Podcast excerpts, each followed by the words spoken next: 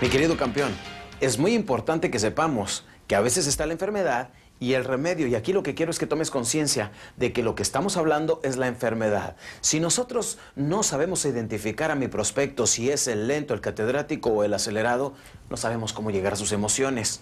Por lo tanto, esta es la forma de conocer nuestro prospecto. Ahora te voy a hablar del remedio. Antes de entrar a eso, permíteme hacer un pequeño paréntesis y explicarte esto, ¿eh?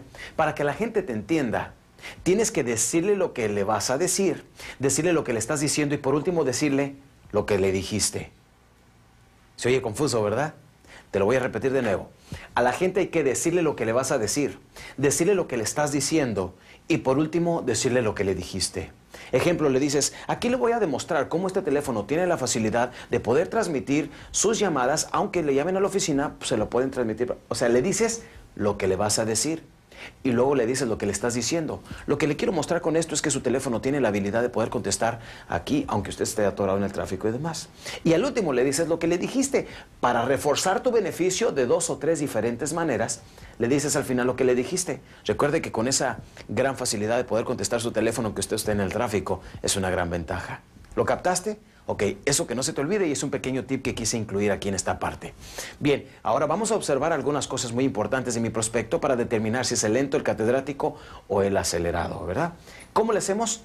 Empecemos a platicar con él para analizarlo. Tengo que ver varias cosas, cómo habla, cómo se siente, qué estado de ánimo trae, para yo empezarlo a imitar, sentirme como él y poder llegar a sus emociones. Ah, señor Rodríguez, algo muy importante que viene siendo es el poder capturar sus ideas, ¿verdad? No importa dónde ande, si usted tiene una idea, poderla capturar y en ese momento poderla capitalizar. ¿No cree usted que eso es importante? Mire, es importante contar con un medio de comunicación como estos. ¿Por qué razón? Eh, si está en un restaurante, como usted lo mencionaba al principio de nuestra charla, se nos puede ir un negocio, o en ocasiones, con una gran lista de asuntos por resolver o pendientes, y en medio del tráfico de la ciudad, se pierden muchos asuntos que uno puede resolver en ocasiones por teléfono. Así es. Como pudiste ver aquí, yo ya puedo tomar con el diálogo de mi prospecto, tomar una conciencia de si es el lento, el catedrático o el acelerado. ¿Para qué? Para yo imitar la forma de sentarse. Fíjate, ¿cómo son? ¿Cómo podemos identificar? La forma de sentarse. Fíjate mi prospecto cómo está ahora, con los brazos hacia el frente. Normalmente el prospecto lento se va a reclinar hacia atrás, a veces cruza la pierna, a veces se cuelga de la silla. Son detalles que debemos de ver. Tú como vendedor debes de tomar conciencia de esto. El que esté sentado más cómodo va a perder.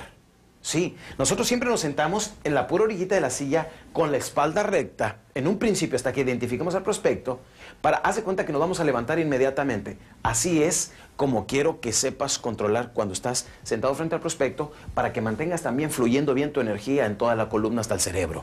Entonces, aquí analizo mi prospecto cómo está sentado. Él está sentado de esta manera, ¿lo puedes ver? La forma de mirar. Hay algunos prospectos que te fijan la mirada. Si él te fija la mirada, fíjasela tú también. Hay algunas personas que no les gusta que les fijes la mirada. No les fijes la mirada. Fíjate los detalles nada más. Fíjate su forma de hablar. La forma serena que tiene de expresarse. Todos esos detalles los tenemos que observar. El otro día me decía un vendedor, ¿y qué para si me le quedo viendo fijamente y el prospecto está visco, tiene los ojos cruzados? Le digo, pues ¿dónde prospectas? No, no es cierto, estoy bromeando.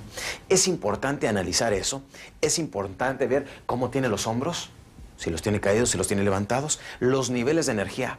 Ahora te voy a decir por qué. Yo lo que quiero es sentirme como mi prospecto. Si él tiene las manos cruzadas como ahorita mismo, yo las voy a cruzar igual.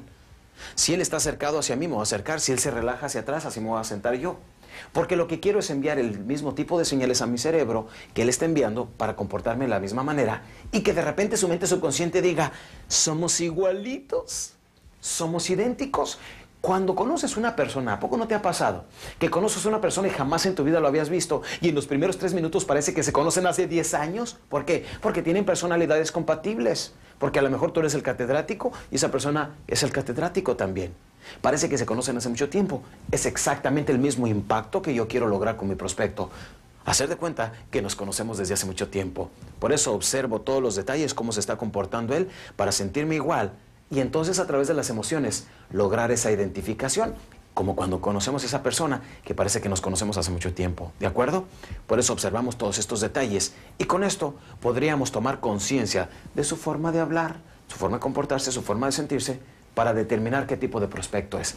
Si es el acelerado, vete a lo más práctico y le dices, con esto ahorraría, tiempo, usted podría aprovechar todas, todas sus ideas, es mucho, muy práctico, es fácil de cargar y además de todo, señor Rodríguez, es mucho, muy económico. Con lo mismo que con cualquier inversión pequeña, usted podría tener su teléfono móvil, o sea, su teléfono celular, para cargarlo en cualquier momento. Esa vendría siendo una gran ventaja, ¿no cree usted?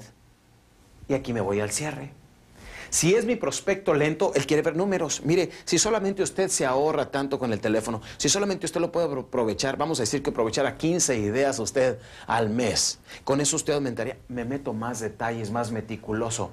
Si es el catedrático, tengo que usar mucha diplomacia, pero con autoridad. En cuanto empiece a hablar, lo empiezo a cortar para que me dé eh, permiso de hablar. Lo tengo que hacer lo más ameno posible y llegar también a sus emociones. ¿Ves la importancia de conocer las tres diferentes facetas del prospecto? ¿Verdad que es necesario? Esto es lo que marca la diferencia entre los que venden y los que casi, casi venden. Los pequeños detalles.